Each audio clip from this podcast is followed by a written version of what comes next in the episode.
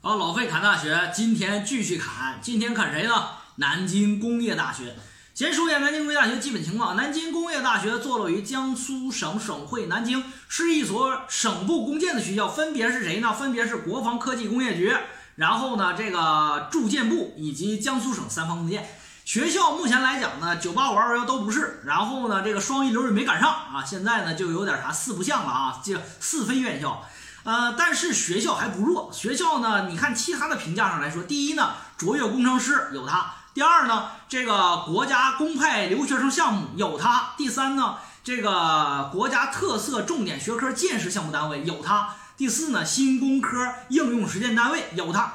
所以说，这个学校基本上拿完了这个双一流以上评价之后的所有评价，基本上也学校拿完了。这个整体上来说呢，学校的这个呃工科实力还是有目共睹的，学校整体实力还是不错的。这个在我们中国大学当中啊，有一个奇葩现象，什么奇葩现象呢？就是这个我们我把它总结为一句话，叫做一个京啊，北京的京，一个京分两半啊，这个北边有一派，南边有一派，什么意思呢？就是你看哈，这个京字儿，有北京，它有南京，你看有北京大学，它就有南京大学，对吧？有这个呃，这个这个北边有北京理工大学。南边就有南京理工大学，北边有北京航空航天大学，南边就有南京航空航天大学。啊，北边有北京工业大学，南边它就得有南京工业大学。说实话呢，这个南京工业大学呢，这个简称南工啊，坐落于六朝古都南京市。综合一句话，什么呢？这是一个有二幺幺的实力，但是没有二幺幺命的一个学校，挺悲情。啊，悲情的原因呢，实际上是历史发展导致了。也就是说，在目前来讲呢，其实我们中国有很多的学校都是这么这样的这个情况。啊，有的人赶上二幺幺评定，这个这个一骑绝尘而去啊，这个这个鸡犬升天了。还有一部分学校呢，没赶上二幺幺呢，就逐步沉沦，逐步沉沦，沉沦呢，就是可能现在找不见了哈。你比如说像这个，我们说东北财经大学啊。就没赶上，就差那一步啊，差其实差半步啊，没赶上。但是现在呢，就蜗于东北一域，再也很难向全国进行这个这个发展了。当然了，它的财经专业很好，但是呢，虽然是好学校，但是呢，可能发展上实际上相对来讲比较滞后了。但是南京工业大学这个学校呢，我这我得好好说说，南京工业大学为什么要有二幺幺的实力呢？没有二幺幺的命呢？就是命不好，为啥呢？其实呢，大家知道二幺幺工程呢是一九九一年定校，一九九七年第一批，一直到二零零七年，这个先后七批院校入选二幺幺工程。在第三批院校的时候呢，当时呢是啥呢？每一个部委给一个名额。当时呢，这个这个化学工业部的就给了一个名额。那但是化学工业部你想给一个名额，只能给老大呀，给谁了？给了北化工。当时的老二南化工就是南京化学化工学化工大学没上没上了，所以说呢，南京化工大学就在一九九八年的时候被这个啥呢一脚踢给了江苏省。那一个进了教育部，一个踢给江苏省，这个培养就两码事儿了。所以说呢，南京工业大学呢，南京化工大学当时啊，这个到了这个两千年才改的名，南京工业大学。南京化工大学当时就很憋屈，是吧？然后呢，回到了江苏省之后，但是这个学校没有沉沦。从哪个角度能看得出来呢？南京工业大学自从没有评上二幺幺之后，这家气生了了，干脆就是啥呢？我就培养我的优质学科。所以说到目前为止，从两千零一年改名南京工业大学到现在为止，南京化工大学的化学及化学工程与工艺及相关材料专业，始终是江苏省的第一名。这什么概念？江苏省大家知道，两个九八五，十一个二幺幺的情况下，这个学校居然能够是始终稳坐化学工业类的一把交椅，就可以看到这个学校一种始终以来就是啥，致力于重点学科的发展。所以说，这个学校充分见证了一点，就是啥，你大爷还是你大爷的啥学科发展理论。那么这个学校呢，在二零一七年学科评估的时候，学校的化学工程与工艺这个专业不负众望。在这个全国评定当中获得全国的前百分之二，与清华和浙大并列第二名，并列第二名。你从这个角度来看，就可以看到，当然第一名无可厚非嘛，天大和华理，这个基本上就一记人决胜而去。那么能够和清华、浙大排名第二，就说明南工的相关专业还是非常非常棒的啊。也就是说，这个大家知道哈，二幺工程双一流的评选当年没有评上南工，这绝对是一个误伤，绝对是一个误伤。但是如果下一轮，就算化学与工程工艺学科再扩一个双一流，那也是南工的。所以说，南工的未来是值得非常值得期待的哈。那么说来说去呢，接下来就是说说这个学校呢，就是它基本上呢，我就把它总结为这个是一个非常好的潜力股，非常值得选了。那接下来就有人说，老师，那除了这个化学好之外，那这个学校其他专业哪些专业好呢？其实呢。南工要想了解它的哪些专业好，首先化学这一支儿就值得你去挖掘了。比如说化学有关的材料、高分子啊，你比如说它这个环境，还有啥能源动力、过程装备、药学，这都是它跟化学有关系发展起来学科，都是非常好的。同时，也是这个学校一级博士点专业。所以说，看学校什么专业好，费老师教给你一个招是一级博士点啊。除此之外呢，它的土建专业非常好，这是为啥呢？这是因为这个学校呢。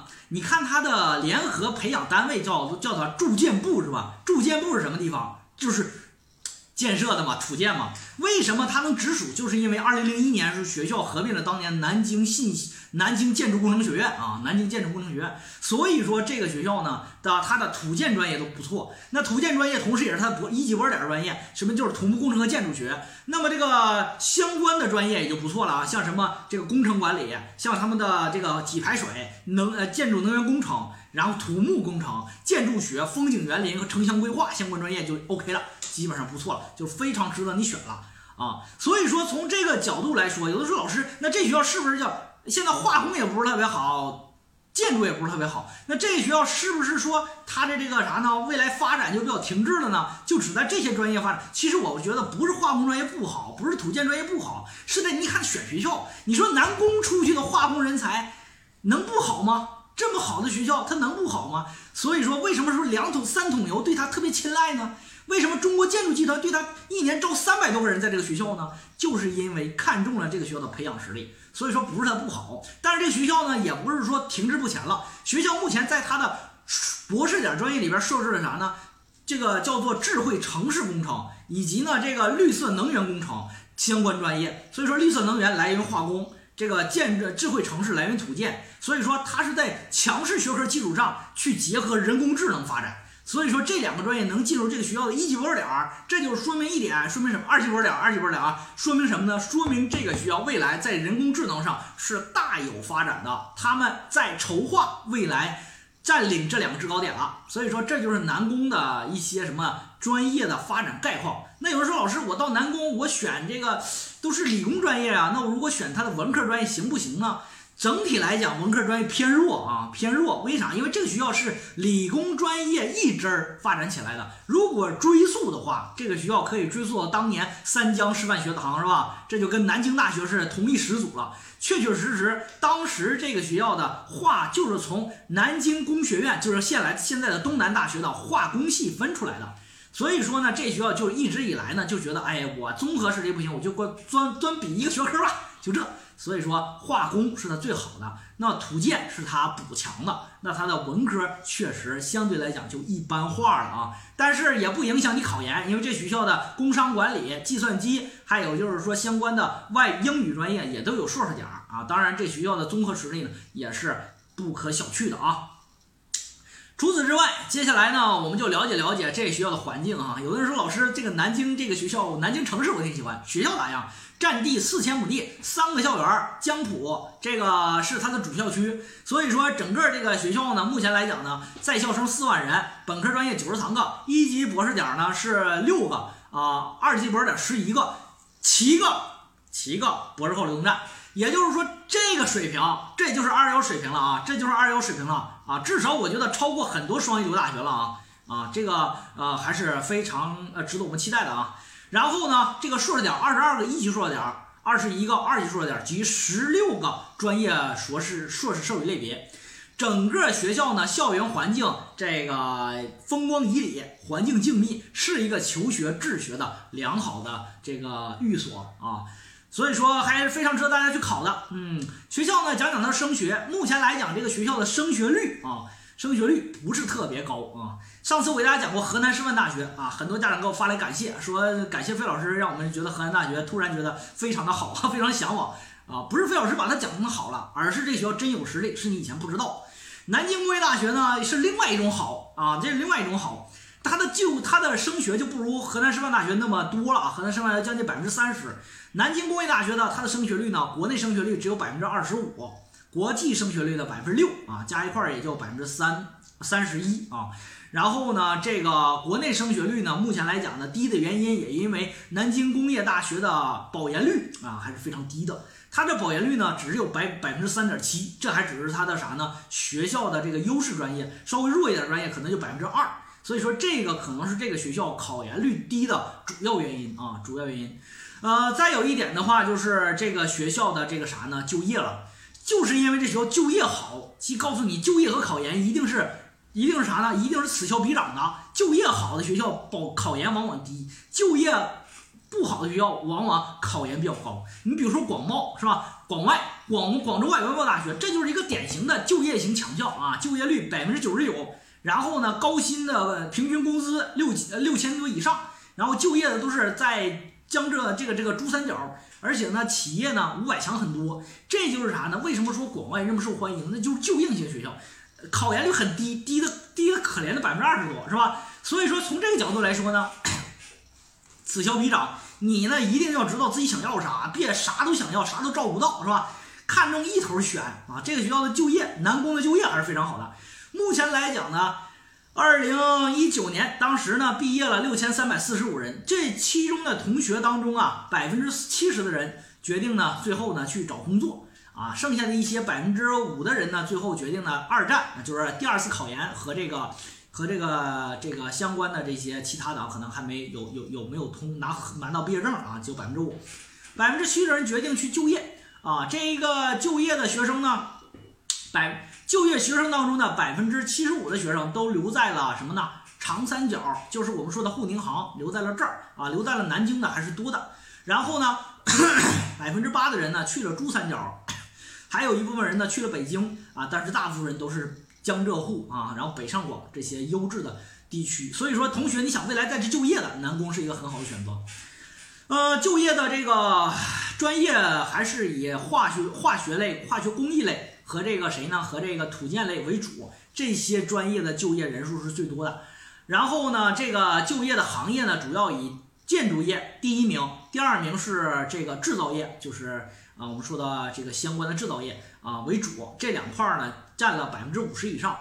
这基本上就是我们说中国我们说的国企经常盘踞的两个板块。所以说这个学校学生呢，进入国企的人还是非常多的。都有哪些大型企业来招聘呢？第一名呢是中国建筑集团啊，就我们说的中国的 中国的一百强啊，世界五百强啊，这个中国建筑集团啊，然后呢，今年二零一九年在河在南宫直接招走了搂走了四百人啊，这就非常庞大了。你想他开一一次招聘会搂走了四百人，就非常庞大了。其次呢是两桶油，中石化和中石油啊，然后呢这一个就是代表了土建，一个就代表了化学，所以说接下来呢还有像中国交建、中国。铁建啊，这些啊，除此之外呢，再有上海建工啊等等一些。然后有人说，老师，这学校还有没有需要招文科的？有啊，这个刚才我说的这些都招文科啊，也招理科的同时也招文科啊，像人力资源呢、工商管理人都招，会计都招。会计专业呢，还毕业就业率是百分之百，还是非常高的。然后呢，这个除此之外还有什么呢？还有像这个。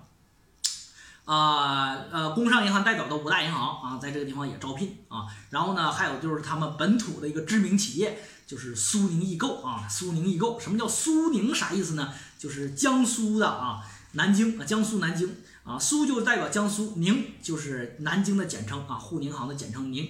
这就是苏宁易购在这个地方也搂人，一年也搂走一大批。